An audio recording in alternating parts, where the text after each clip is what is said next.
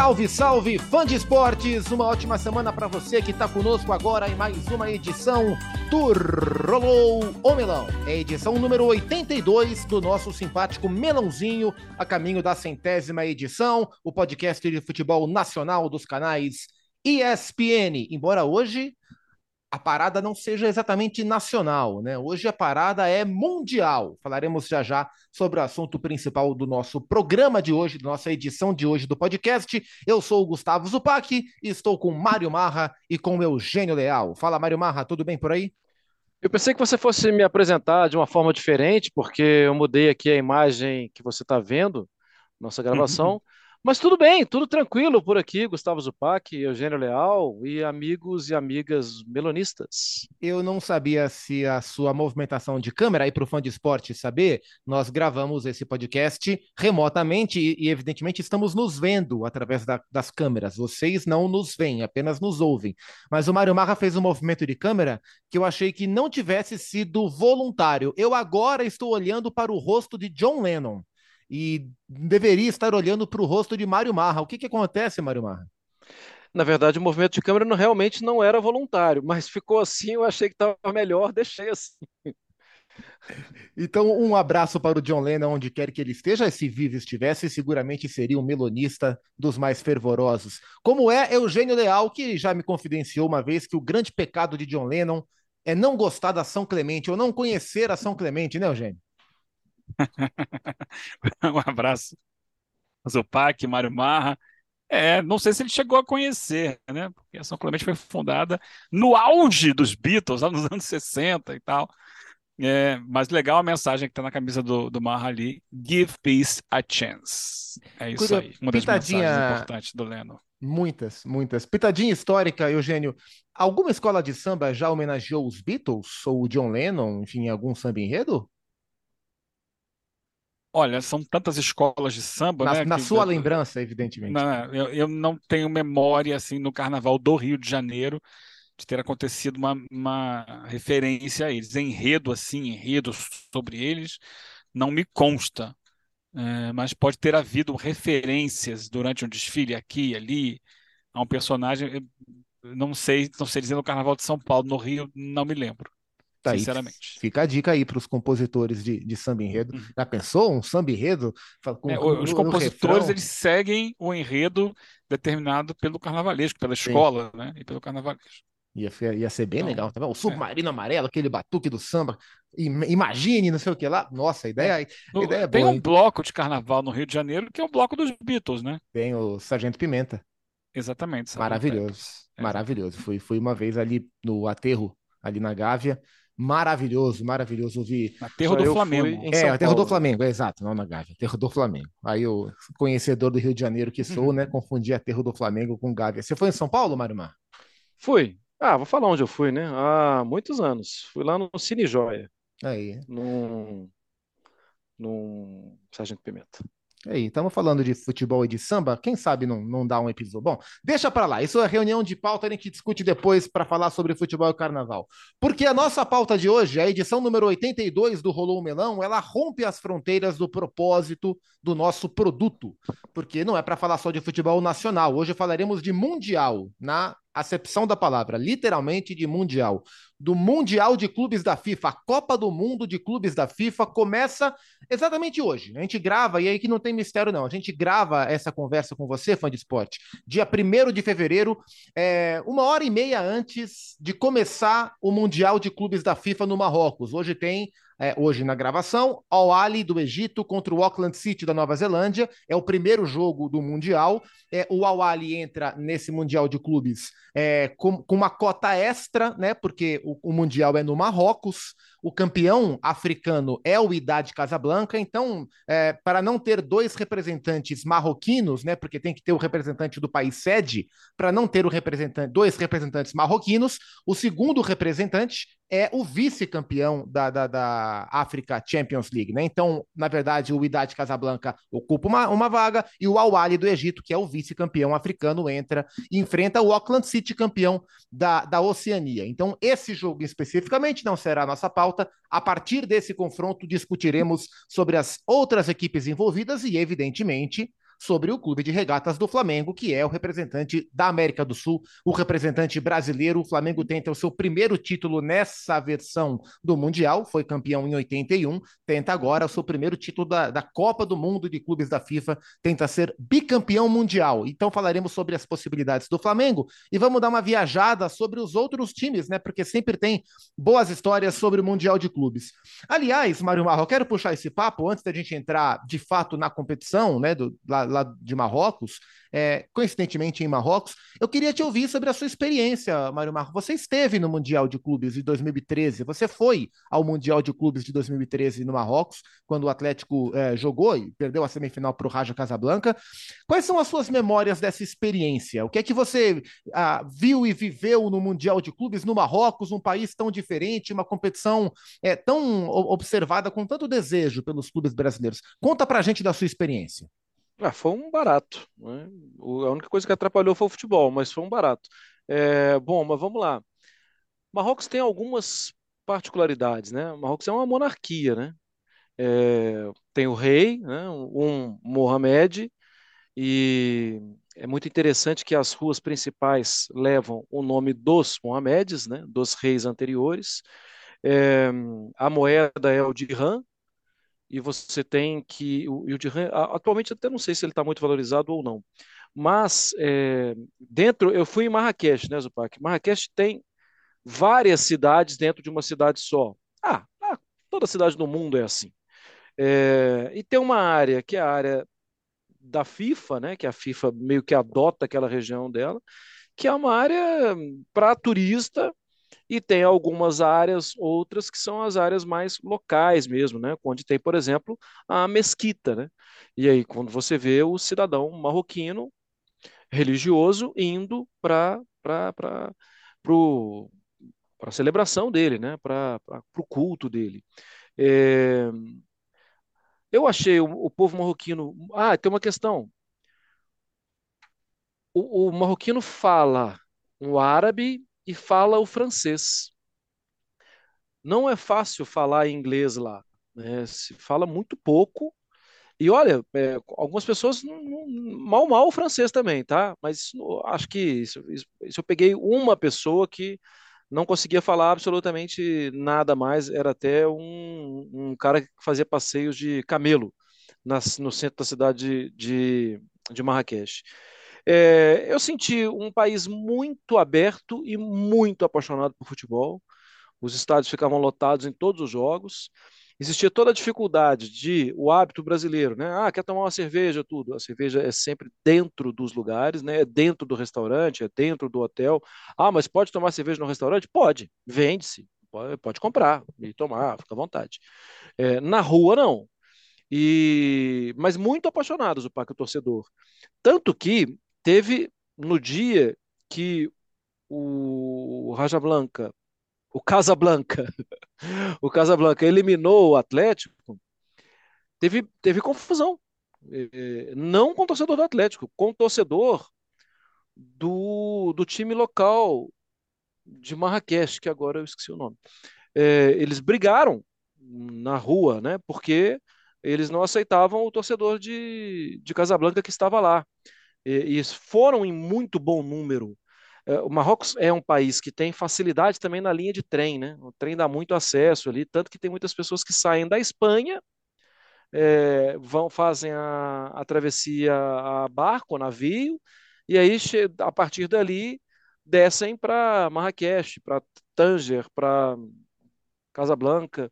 Mas é um país bastante apaixonado por futebol e me chamou muita atenção também o comportamento do torcedor. Torcedor é, é muito apaixonado, é como a gente aqui no Brasil, mas acho que com uma relação de torcida e jogador menos viciada, é, no sentido de os caras não estão lá para cobrar, eles estão lá para empurrar o tempo inteiro.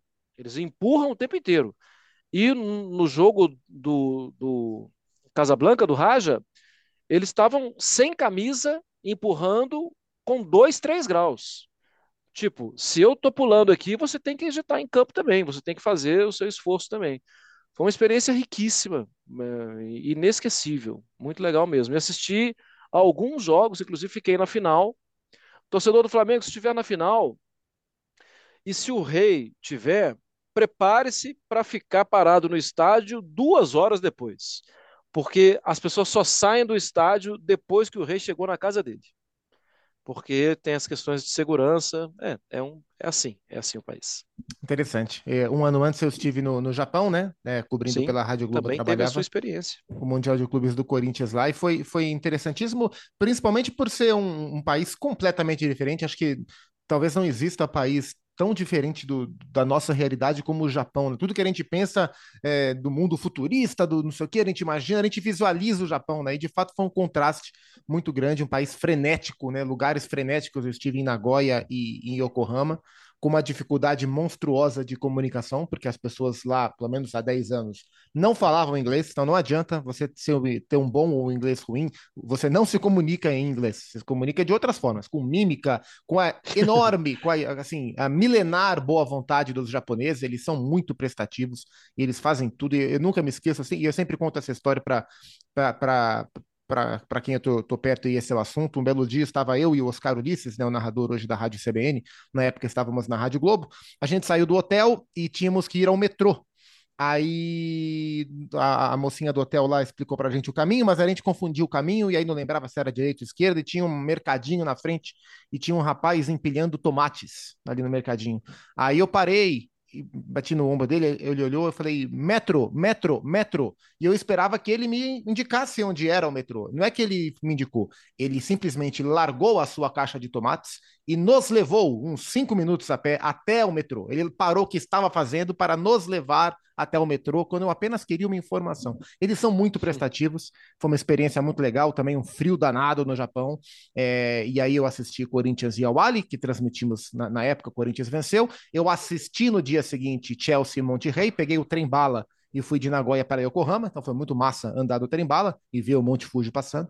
É, assisti por, por estar no estádio a disputa de terceiro lugar entre Monte Rey e Awali e, evidentemente, transmitir a final entre Corinthians e Chelsea. O que me chamou a atenção, Eugênio, nesses mundiais de clubes, né, no, no, que eu fui e no que eu observo, é que a FIFA tem uma dificuldade muito grande de fazer o campeonato pegar. Né, de, de, a gente tem essa ideia de que ah, mundial vai parar o lugar. E, por exemplo, eu não vi no Japão isso acontecer. É, as pessoas viviam normalmente, por um acaso, estava acontecendo no Mundial de Clubes. O que aconteceu é que tinham 30 mil corintianos que invadiram a cidade, invadiram o país, foi uma baita festa, e os corintianos mobilizaram, mas o torneio em si não mobiliza. É, e talvez isso explique um pouco a escolha da FIFA por Marrocos, depois de todo o impacto absurdo que a Copa do Mundo trouxe com, com o país africano, né? Ah, eu acho que tem esse aspecto, né? Porque Marrocos tem o atual campeão africano, teria um representante de qualquer forma, mas é o atual campeão africano, né? Cuidado. É, ele estaria classificado para o torneio de qualquer maneira. Marrocos vive esse momento de empolgação e Marrocos é ao lado da Espanha. Eu acho que teve muito peso do Real Madrid aí, peso político do Real Madrid para facilitar o deslocamento do time que está numa temporada pesadíssima. O Real Madrid tem um elenco curto, não dá para ficar rodando muito, mesclando muito, e, e, uma viagem desgastante a mais. Vamos lembrar que recentemente o Real esteve lá na Arábia Saudita, né, para a Supercopa da Espanha. É, seria ruim. Então acho que teve um peso também. Ok, vamos lá, vamos jogar o Mundial aqui, mas pô, coloca aqui perto de casa, que a gente vai ali rapidinho, vai em duas horas, volta em duas horas e resolver o problema. Eu acho que é mais ou menos isso. Mas também é, de certa forma, um prêmio ao Marrocos pela campanha na Copa do Mundo. E aí você pega uma torcida que está empolgada, que está animada, e que, costumeiramente, para o clube local, ela já marca presença. Né? Essa é uma questão. Você vai ter um clube local que, independente de qualquer coisa, já tem uma torcida apaixonada que está sempre enchendo o estádio, fazendo grandes festas. É, a presença de clube brasileiro, é, os clubes, quando é da Argentina também, né? É, o pessoal daqui costuma levar torcida, vai muita gente. É, no caso do, dos americanos, os americanos, por mais que você tenha uma noção, uma ideia de que eles não são apaixonados por futebol, em todas as Copas do Mundo de seleções, o maior número de ingressos vendidos é para cidadãos estadunidenses. é o país que mais compra ingressos de Copa do Mundo. Então talvez tenhamos ali torcedores também do Seattle, porque a, a, o Seattle tem uma torcida é, considerada a mais apaixonada da, da Major League Soccer. Talvez eles apareçam por lá também, eu acho que vai ter isso. Mas querer envolver o país, parar a cidade, imaginar que todo mundo vai viver em torno daquilo, isso é cada vez mais difícil para quase tudo. Quase tudo. É um mega evento, um mega show. É, você tem shows assim, festivais. O festival é cada vez mais focado no público do festival. Então, aquela galera que vai ali, que vai viver aquele momento, a não ser que você tome as ruas da cidade, ou, ou uma Olimpíada, acho que pa, para mais uma cidade, porque você tem vários lugares ao mesmo tempo, impacta no, no sistema de transportes, impacta no, no, dia a dia das pessoas, é diferente, mas a gente vive um mundo cada vez mais segmentado, né? são cada vez mais nichos. Então, querer que o Mundial de Clubes vá parar, vai interessar a alguém que não torça para os times envolvidos, é difícil. O cara que não torce para o time que está no Mundial de Clubes, ele pode no máximo ser rival daquele clube e ficar secando. Ah, vou torcer contra o time tal. Mas parar a sua vida é, não tem esse impacto. Talvez esse formato que a FIFA vislumbra para daqui a 5, 4 anos, né? Ou menos, 2025, é isso que eles preveem? Menos do que isso, está pertinho. É, um, um, como que seria de fato aí uma Copa do Mundo, né? Com 32 clubes, aí é um mega evento que é, teria muitos clubes gigantescos da Europa, isso aí poderia, de fato, aí ter um impacto maior na população local. Esse agora ainda não. É, interessa muito a quem está envolvido. Essa é a 19 edição da Copa do Mundo de Clubes da FIFA. Lembrando que o campeonato começou a, primeira, a sua primeira edição em 2000, no Mundial aqui no Brasil, é, em um formato também com dois grupos de quatro, mas com uma qualificação um pouco diferente. Né? Por exemplo, o Palmeiras, que era o campeão é, de 99, não jogou o, o campeonato de 2000. É, enfim, aí depois teve uma paralisação, voltou para 2005 e desde 2005 é, começou regularmente todos os anos. Então, foram 18 edições disputadas, com 14 títulos da Europa e 4 da América do Sul. Tá 14 a 4 para a Europa, os quatro, os quatro títulos da América do Sul, os dois do Corinthians, 2000 e 2012, o do São Paulo de 2005, o Inter de 2006. A Argentina não venceu ainda. E os 14 títulos europeus. O Real Madrid, que vai jogar a partir da semifinal, é o maior campeão desse, desse formato, sempre lembrando, tá? Desse formato. Com quatro títulos, o Barcelona tem três, o Corinthians e o Bayern de Munique têm duas conquistas da Copa do Mundo de Clubes da FIFA.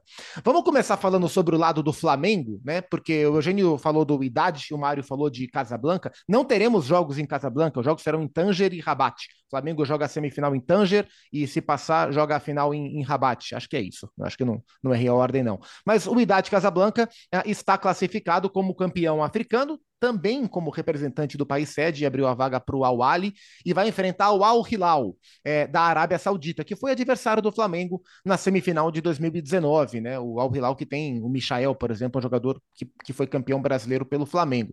Eugênio, esse confronto ele é equilibrado. Uh, existe uma arquibancada que estará. A gente viu essa, esse, esse final de semana, a festa, o Inferno Vermelho, que o, a galera do Idade fez lá no jogo do, do Campeonato Marroquino, é, contra um Al Hilal, que é um time de maior investimento. Existe equilíbrio para esse jogo, Eugênio?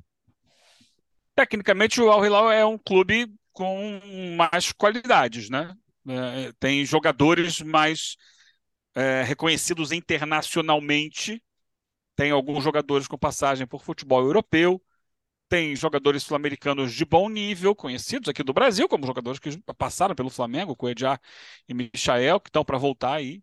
Tem o, o peruano Carrilho, que foi a Copa do Mundo. E tem vários. Tem o Marega, que jogou no Porto, né? Hoje em dia. É, acabou de negociar, né, emprestou o Matheus Pereira para um outro clube lá do, do chamado Mundo Árabe, né? Do, nos Emirados Árabes. É um jogador que interessava, inclusive, ao Corinthians aqui no Brasil, né? Matheus Pereira. É, então tem o Marega, o centroavante, e tem muitos jogadores da seleção saudita. Da seleção saudita, que na Copa do Mundo, a gente precisa sempre lembrar isso, foi o único time a vencer a campeã argentina.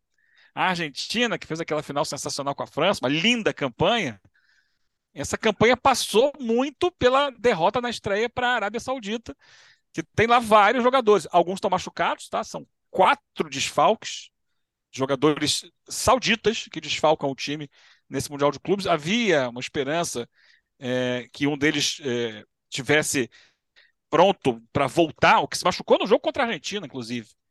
É, mas na última hora a decisão deles foi de não levá-lo, não escrevê-lo para o Mundial, com risco de retroceder a lesão que ele sofreu. Mas, de qualquer forma, é um time, individualmente falando, melhor. Agora, são dois campeões continentais. Né? Campeão asiático contra o campeão africano. O futebol asiático tem mais dinheiro, mas é o futebol africano, que tem também o seu peso, também revela jogadores, e tem o fator casa para idade, né? isso pesa muito, mesmo como o Marra falou, o jogo não sendo em Casablanca, Rabat é perto de Casablanca. É bem perto, é, é assim, uma, uma, viagem que você faz ali uma hora, uma hora e pouco. Então, a, a imagino, eu imagino que a torcida, que é fanática, esteja presente em grande número. Isso pode equilibrar ou até puxar a balança um pouquinho mais para o idade. Mas tem que jogar, né? O jogo é jogado. As equipes não vêm em bom, bons momentos nos campeonatos locais. Estão brigando na parte de cima, estão ali, segundo, terceiro, um ponto para lá, um ponto para cá, mas os últimos jogos não são jogos que você olha assim, poxa, esse time está jogando muito. Não. Inclusive, o último do Idade foi um empate em 0 a 0 né? E o último do Al Hilal foi uma derrota na, na, na, Copa, na Supercopa da Arábia. Eles perderam por 1 a 0 e ficaram fora da, da competição. É, inclusive o presidente lá teve que responder. E aí, o Ramon Dias, que é o técnico, né? Ramon Dias, como é que fica para o futuro? Ele, não, ele não tem culpa, demos azar porque perdemos um pênalti e tal. É assim mesmo. Mas o que se fala muito, né? O, o Al Hilal, mesmo com o poderio financeiro, ele está com o transfer ban da FIFA, né? Devido. Eu não sei se é exatamente da FIFA ou é local. É um jogador que faz parte do clube que inclusive é da seleção, jogou a Copa do Mundo, Mohamed Cano, um volante alto, forte, é, ele tinha assinado contrato com um outro clube e, e na última hora recebeu uma proposta para renovar e ignorou o contrato do outro clube, do outro clube e ficou, renovou o contrato com o Al Hilal. Ele sairia. E aí o outro clube entrou lá na, no STJD deles e é, o, o time pegou a punição aí de dois anos sem poder contratar. Então, eles, inclusive, eles não vendem muita gente, porque assim, se vender, não tem quem botar no lugar. É, e, inclusive, isso, isso, dificultou a vinda do Michael, que alguns clubes queriam contratar agora, né, nessa janela aqui do Brasil. Mas o que se fala é que no meio do ano termina essa punição e eles querem ir atrás, segundo palavras do presidente, de alguém melhor que o Cristiano Ronaldo, que foi para o rival ao Nasser. Fica no ar. Mas, assim, voltando para o jogo, é, eu acho que tá, tecnicamente o Hilal é melhor, mas como o momento não é bom para nenhum dos dois, o fator casa pode pesar por idade. É, o, o Al Hilal que joga o Mundial de Clubes é, como campeão asiático né, da Champions League da Ásia da temporada 2021. Porque a Sim, Champions League Asiática da temporada 22 vai acabar em maio de 23. Parece é, coisa é, de Brasil, terminou. tá? Mas não é. E aí, por isso a FIFA olhou pro, pro Al Hilal é, e levou. O Al Hilal, que inclusive é o dono da maior goleada desse formato do Mundial de Clubes, né, desde 2000, o Al Hilal é o dono da maior goleada, venceu o Al Jazeera na última edição, né, por 6 a 1 o Al Jazeera da, dos Emirados Árabes. Mário Marra, são quatro títulos para o Al Hilal, ele é o maior é, da, da, Champions League Asiática, diga-se. É o maior campeão da Champions Asiática, 92, 2000, 2019 e 2021. O Pohang Steelers da Coreia do Sul tem três títulos. É, o Wydad Casablanca tem três títulos da Champions League da África. 92 também, 92 essas duas equipes sagraram-se campeãs continentais. 2017 e 2022. E esse último título foi muito importante porque empatou com o rival. O Raja também tem três títulos da, da, da Champions League da África então também foi por isso importante para o Idade de Casablanca.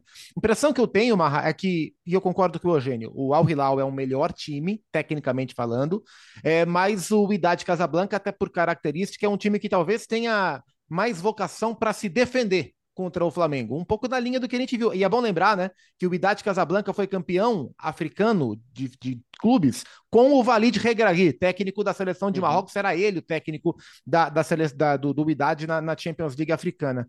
É, o que, que, é, o que, que é mais interessante para o Flamengo? Enfrentar um time que é tecnicamente melhor, mas que talvez não tenha vocação para se defender tanto, ou enfrentar um time que é tecnicamente pior, mas que pode impor ali um muro mais complicado de ser transposto, inclusive com uma arquibancada fazendo um, um barulho que os rubro-negros conhecem muito bem como é que é. Então, O Flamengo, eu acho que tem, para mim, a questão é melhor jogar contra. É que a diferença técnica, né, Zupac, não é também tão assustadora assim de um para o outro. Porque se fosse assustadora, eu ia falar, pega o time pior. Fácil. Não tem, não, não tem, não tem outra frase. Não tem vírgula, não tem nada. Pega o time pior, é esse. Mas a diferença não é que a gente está falando de um time de primeira divisão contra um time de quinta divisão. A gente está falando de times mais ou menos próximos. Ainda assim, é, passou por mudanças recentemente o, o Vidal Casablanca. É, mudou o técnico, tem um time que não está totalmente acertado. Talvez fosse melhor jogar contra o Al-Hilal. Mas eu tô eu, eu não acho que assim, é, é uma garantia absoluta que escapando dele ou pegando ele, você está classificado. Sabe por quê? Porque vocês estavam falando aqui, olha, o Idade Casablanca tem problema, não está jogando tão bem assim, o Al Hilal também não está jogando tão bem assim e tudo. Flamengo e Real Madrid vivem mais ou menos situações parecidas. Flamengo e Real Madrid já jogaram mais do que estão jogando. É, eu, eu entendo também que o Flamengo está vivendo um início de trabalho e que o Real Madrid é, já foi campeão da Champions jogando assim, gente, mais no contra-ataque. Né? Tanto que teve viradas maravilhosas e inacreditáveis. É, venceu passando por pelo menos três adversários que jogavam melhor.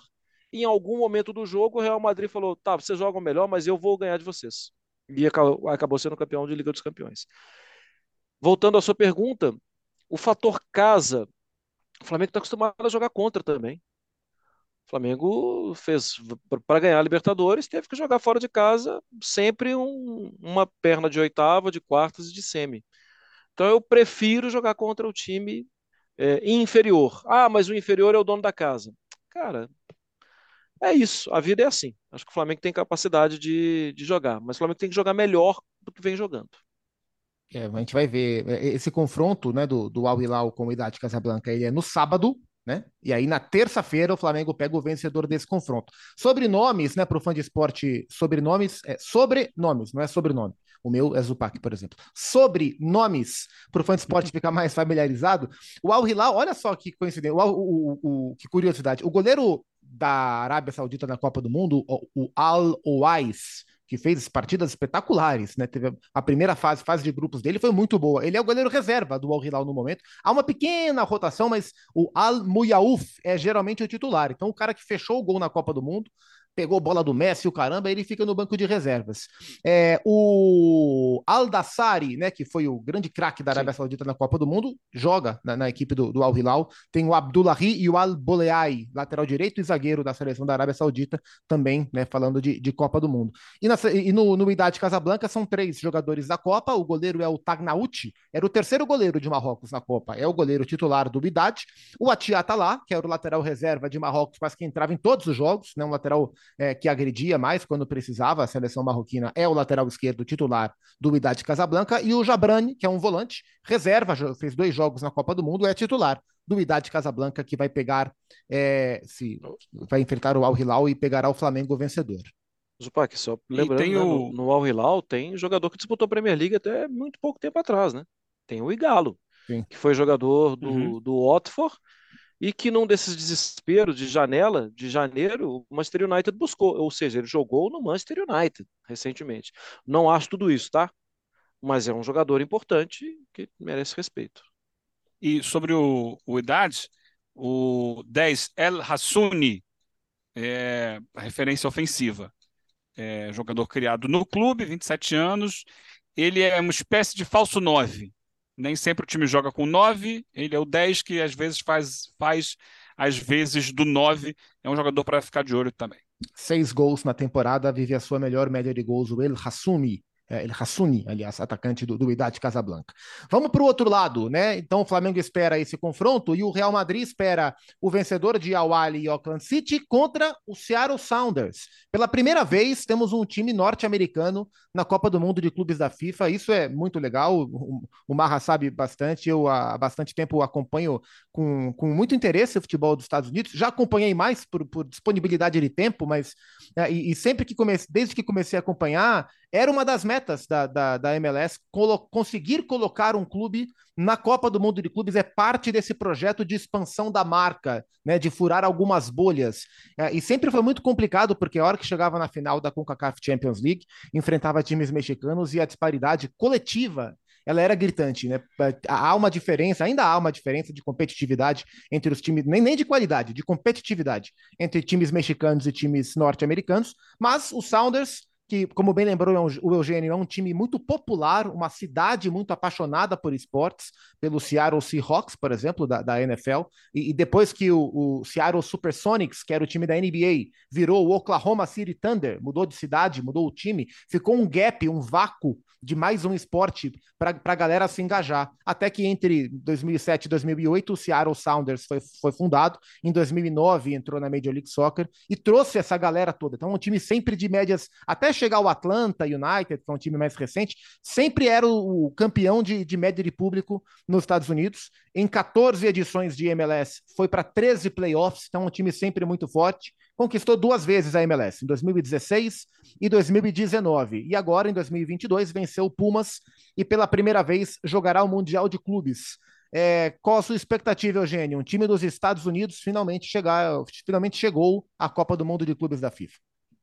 É, parecia impossível, né? Quebrar o domínio dos mexicanos ali na Conca Champions.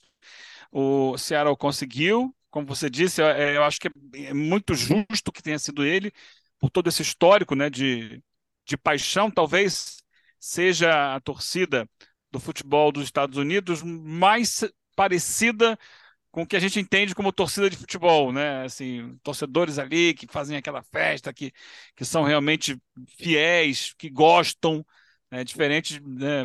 em alguns lugares é aquela coisa assim do, do descobrimento, né? Estamos entendendo o que, que é isso, que esporte é esse, o que, que estamos fazendo aqui.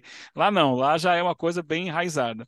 É difícil dizer qual é o nível. O, o nível técnico, é, acho que para um duelo inicial pode ser suficiente contra o, provavelmente o Al né? A gente está gravando aqui é, antes do primeiro jogo do Al do Egito contra a equipe do Auckland da, da Nova Zelândia mas que deve ser vencido pelo, pelo Al-Ahly, que é um time mais forte, o futebol egípcio é bem melhor do que o neozelandês, não é australiano, neozelandês. É, então, imagino que seja Seattle contra Al-Ahly. É, eu acho que é uma. É aí, é aí a chance dele, tentar passar, né? tentar superar o time egípcio. É, além disso, é difícil pensar alguma coisa, né? Que depois semifinal é contra o Real Madrid. Aí não, não, não, deve passar, não imagino que deva passar. Acho que é por aí. O, o Mundial para o Seattle Sounders é vencer o Al e que não vai ser fácil, mas acho que tem chance. O Seattle Sounders tem alguns sócios, né, alguns dos seus proprietários. O maior deles é um produtor de Hollywood, o Joe, Joe Roth. E um dos é, proprietários, acionista minoritário, mas que está sempre presente nos jogos, é o Drew Carey. Drew Carey para é, quem gosta de, de séries de comédia, de sitcoms, né, tipo Friends, essas coisas, nos anos 90, uma das mais populares séries de comédia dos Estados Unidos era The Drew Carey Show. Era sobre ele. E ele comprou o time, ele é um apaixonado pelo futebol, tá lá. É, tem o Tolô, lateral esquerdo de Camarões na Copa do Mundo, é o lateral esquerdo do Seattle Sounders. Tem o Jordan Morris, que jogou a Copa do Mundo pelos Estados Unidos, é meio atacante do Sounders. O Fred Monteiro, centroavante colombiano, de passagem internacional aí por vários clubes, é um dos atacantes. O Rui Dias, né, atacante mexicano, é peruano, é o artilheiro do Sounders. Tem... Rui Dias é um nome só, hein? É, Rui Dias. Não é ruim. A galera brincava que ele era o Rui Dias. É o Rui Dias, o homem que, de, que demitiu o Dunga com um gol de mão na Copa América Centenária. É parece que. Unidos. É, quando a gente fala assim, né, eu sempre penso assim: Rui é o nome, Dias é o sobrenome. Não, Rui Dias é junto. É Raul, que é o nome, Rui Dias é o, é o sobrenome. É hum. pouco comum isso. Nove gols na, na última temporada. Tem o Léo Chu, atacante que era do Grêmio, atacante de lado de campo, né? Tá no, no elenco do Seattle Sounders. O Eber, atacante brasileiro que era do New York City, que é um goleador, um camisa 9, foi contratado agora. É um jogador que vai falar com a gente já já, o João Paulo, meia João Paulo, que era do Santa Cruz, jogou no Botafogo, do Botafogo foi para o Sounders na sua terceira temporada, vai ser o nosso convidado, o João, também está lá, voltando de uma grave lesão de joelho. E o grande nome do time é o Lodeiro, Nicolas Lodeiro, uruguaio, ex-Botafogo, ex-Corinthians, ex-Boca Juniors, é o camisa 10 do Sounders já há algumas temporadas. Ô, ô Mário Marra, é, imaginando assim a, a, a cabeça de um dirigente norte-americano, de um investidor de um clube norte-americano ou de um dirigente da MLS que vê finalmente um clube do país furar a bolha continental e chegar ao mundial. É aquela aquela pergunta: o que é melhor? Pegar o Real Madrid numa semifinal, ter essa chance e viver esse confronto, né? Que para quem pensa no negócio, para o pro produto é espetacular, ou cair do outro lado e, na, na, teoria, ter mais chance de chegar à final caso enfrente um clube brasileiro. Por um acaso é o Flamengo, mas poderia ser um time mais fraco, assim. É, essa aventura do Mundial, ela tem que ser olhada. É, você vê ela mais interessante para esse mercado do ponto de vista comercial ou, ou em termos de competição, de, de futebol mesmo, dá para pensar em algo mais, além do que simplesmente participar? Nossa, mas é fria dos dois lados, né? É, existe uma diferença muito grande também. E, e o Seattle Sounders não vem também num grande momento, né? Nos últimos quatro jogos da temporada não venceu, né? É... Ah, eu pensaria logo no Real Madrid, sabe? Que é... É, como é que é a história do tá na chuva é para se molhar? Vai lá, toma essa tempestade toda aí, vamos ver o que, é que tem pela frente. Quantas vezes você vai jogar contra o Real Madrid na vida? É, vai para o Real Madrid, encara o Real Madrid e, e vê o que que dá. Não dá, mas vê o que que dá no sábado. Sábado é o jogo do, do Seattle Sounders também, né? Os dois jogos, as quartas de final, os dois jogos no sábado. É, o Seattle Sounders contra o Awali ou o Auckland City. Quando você estiver ouvindo esse podcast, já saberemos quem será o adversário do Seattle Sounders. Como eu falei, eu vou chamar para conversa um cara muito legal, que foi muito atencioso com a gente, João Paulo. João Paulo, ex-meia do Botafogo, ex-meia do Santa Cruz. Há três temporadas ele joga no Seattle Sounders. Na sua primeira temporada foram quatro gols e quatro assistências. Na segunda temporada foram três gols e oito assistências, serviu melhor né, na temporada em que o time foi campeão da CONCACAF Champions League. E na, na última temporada foram 13 jogos apenas e um gol marcado. E ele teve uma lesão grave de joelho no mês de maio. É, vai voltar agora, está com o grupo. É, a preparação do, do Seattle Sounders foi na Espanha, em Marbella, na Espanha, até chegar no Marrocos, como o Marra falou, é tudo muito pertinho, para esse Mundial de Clubes. E eu bati um papo com o João Paulo, nosso convidado nessa edição do Rolou Melão, porque é, é a primeira vez, como falamos, que um time norte-americano disputa a Copa do Mundo de Clubes da FIFA. É, e o que é que isso representa né, para o país, para o futebol norte-americano? A gente sabe que é, os clubes eles formam a Major League Soccer, né, tal qual a Premier League, ou a gente sonha que a Liga Brasileira seja assim. Então, para os clubes, é muito importante que um deles esteja no Mundial de Clubes, mais do que meramente a rivalidade. E eu perguntei para o João Paulo o que é que isso representa nesse momento antes do Mundial no Marrocos significa muito, né? Não só para o, o time, mas como para a liga. Ser o primeiro representante, então tem muito em jogo, né? Além dessa essa questão, né? Que o time quer ir bem, quer desempenhar, quer ser competitivo, né? Contra esses grandes clubes que a gente vai enfrentar. Mas também para passar uma mensagem, né? Que a liga está crescendo, está ficando mais forte. Então tem tudo isso, né? Que que entra no o cenário. Uh, então a gente espera uh, desempenhar bem né, para o clube, mas também uh, representando bem a liga. E o que será que se fala da imprensa norte-americana, né? Porque a gente está aqui falando sobre o Mundial de Clubes, a cobertura do embarque do Flamengo, da vida do Flamengo no Marrocos, vai ser uma cobertura muito pesada, porque é o Flamengo podendo ser campeão mundial de clubes mais uma vez. Qual é a repercussão nos Estados Unidos com a presença do Seattle Sounders? A imprensa não fala tanto, né? Tirando a, a local, né? Que cobre mais de perto o, o clube mas a imprensa nacional não não se fala tanto, né? Até por uh, ser um país onde o futebol uh, fica um pouco abaixo, né, de, de basquete e futebol americano, ainda mais agora o futebol americano estando uh, nas finais, enfim. Não é falado tanto, talvez mais para perto, né, da, das datas comecem a falar um pouco mais, uh, mas não é uma não é acompanhado como no Brasil ou em outros lugares, né, que o futebol é a febre e todo mundo fala do futebol. Aqui é, nos Estados Unidos é um, é um pouco diferente. Para quem não conhece o Seattle Sounders, né, a gente passou aqui um briefing, falou de alguns jogadores, rapidamente da história, da, dessa relação com torcida, galeria de títulos, mas é, dentro de campo há uma curiosidade, o que é que esse time pode oferecer no Mundial de Clubes. Quem acompanhar o Seattle Sounders no Mundial de Clubes do Marrocos vai ver que tipo de equipe, né? O João Paulo falou para a gente também. Nosso time teve muito sucesso né, nos últimos, nas últimas temporadas. Uh, um time que tem uma mescla de jogadores mais experientes com jogadores mais novos. Uh, e também a maneira de jogar onde gosta de ficar com a bola. Tem jogadores com qualidade técnica, mas também tem como um, um fator muito positivo contra-atacar muito rápido, com jogadores rápidos, né, principalmente nas beiradas. Uh, acho que esse é o, é o ponto forte né, da nossa equipe.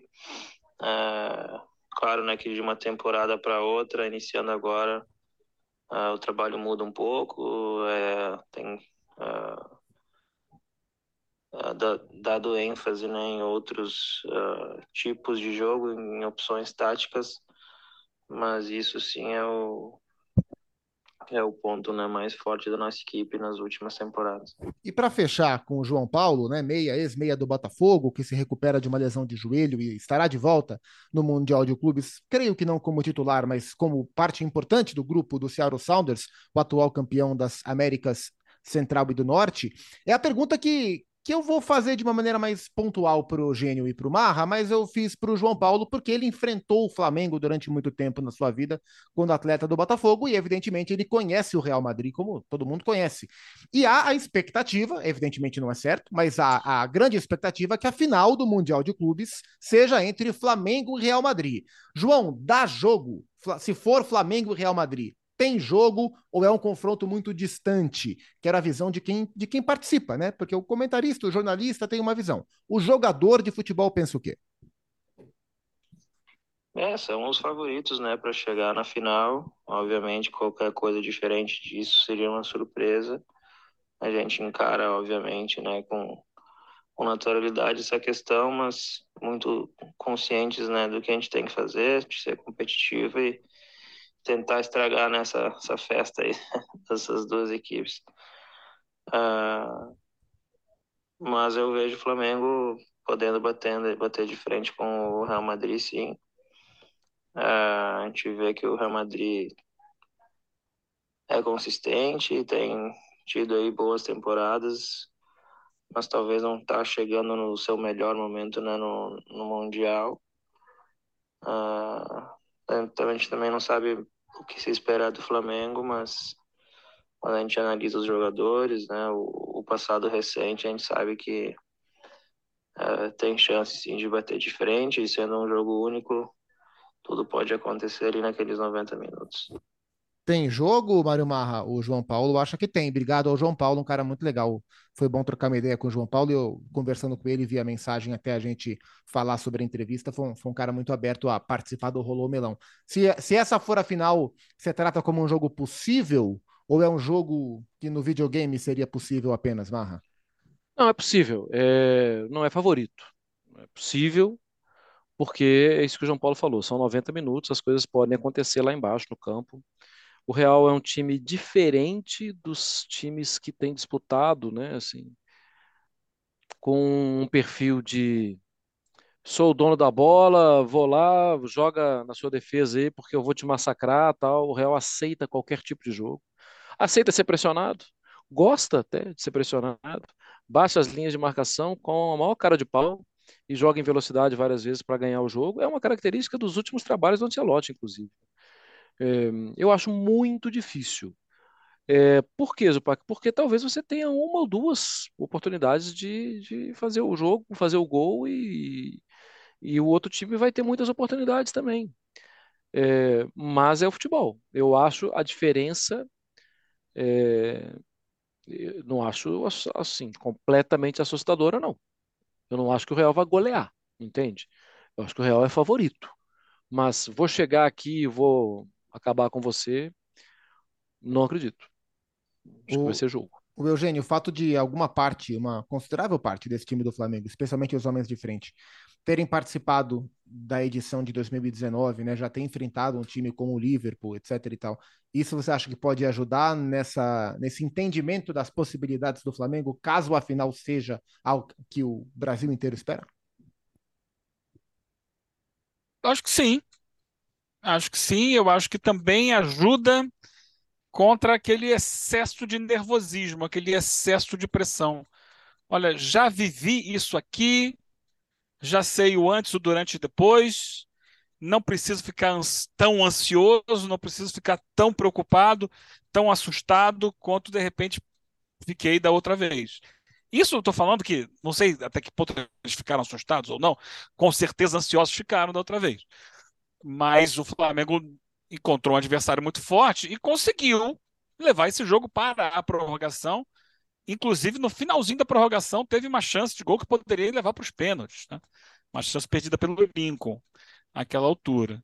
Então, eu também acho que o Flamengo de hoje não está no nível do Flamengo daquele ano. O Flamengo é, fez algumas mudanças nessa virada agora, perdeu dois titulares e trocou de técnico. Isso deu uma mexida no, no time. É um Flamengo que chega ainda tentando se encontrar. Agora, o curioso eu fiz o jogo do Real Madrid, de vez em quando eu faço algum um joguinho do, do Real Madrid lá na, em La Liga, né, comentando, né? E eu fiz esse último agora contra a Real Sociedade. É, e o Real Madrid é um time, primeiro, com um elenco muito curto, né? O Ancelotti não tem muitas opções. Ele tinha ali três ou quatro desfalques e jogou com a defesa, assim, os dois laterais improvisados.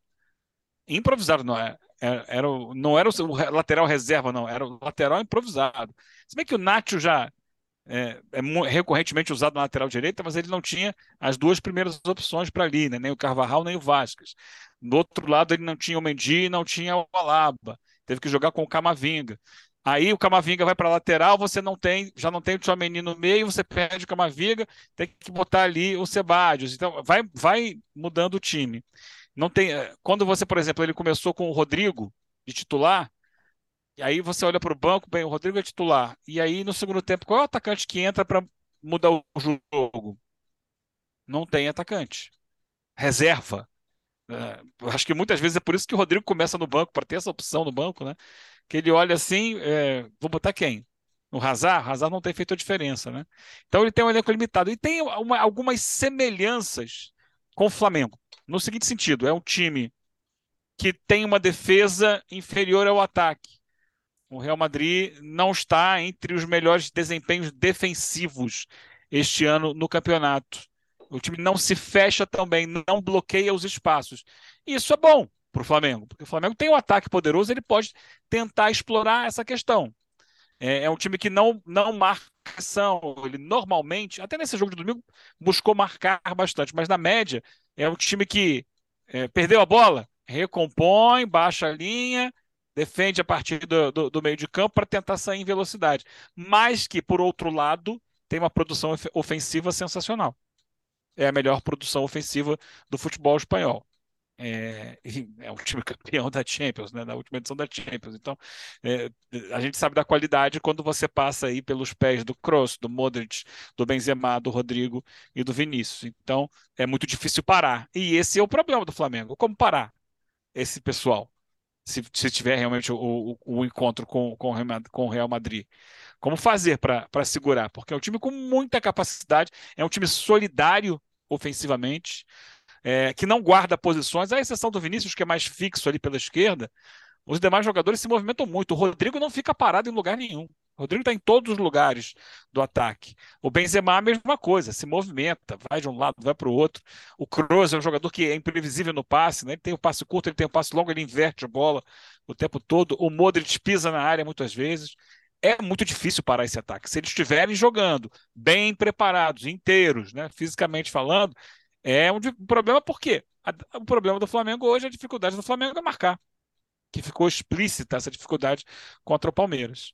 Então, é, é, é, curioso porque são times que têm é, situações semelhantes. O Flamengo no ataque é muito poderoso, cria muito, tem, tem muita geração de, de situações de gol, mas lá atrás tem tido problemas. Só que é, é óbvio que o nível médio no aspecto técnico do Real Madrid é superior ao nível médio do Flamengo. E a gente vai observar tudo isso, especialmente a partir de sábado, quando começam as quartas de final. Al Ahly e Auckland City, quem vencer pega o Seattle Sounders, quem vencer pega o Real Madrid. Do outro lado, Al Hilal e o Idade Casablanca, quem vencer pega o Flamengo e os vencedores se enfrentam no sábado da outra semana. Eugênio Leal, muito obrigado pela companhia, Eugênio. Fizemos um belíssimo guia do Mundial de Clubes. Até semana que vem. Até, um abraço. Valeu, Mário Marra. Que você e John Lennon tenham uma ótima semana, hein? Muito obrigado para todos nós e também a toda São Clemente. É isso. Obrigado ao fã de esporte. E o Eugênio já está absolutamente empolgado e carnavalizado, até porque assim ele está o ano inteiro. Muito obrigado, fã de esportes, pela companhia. Semana que vem a gente se vê no Rolou Melão 83. Espalhe para todo mundo que semanalmente o melão chega fresquinho para você. Até a próxima.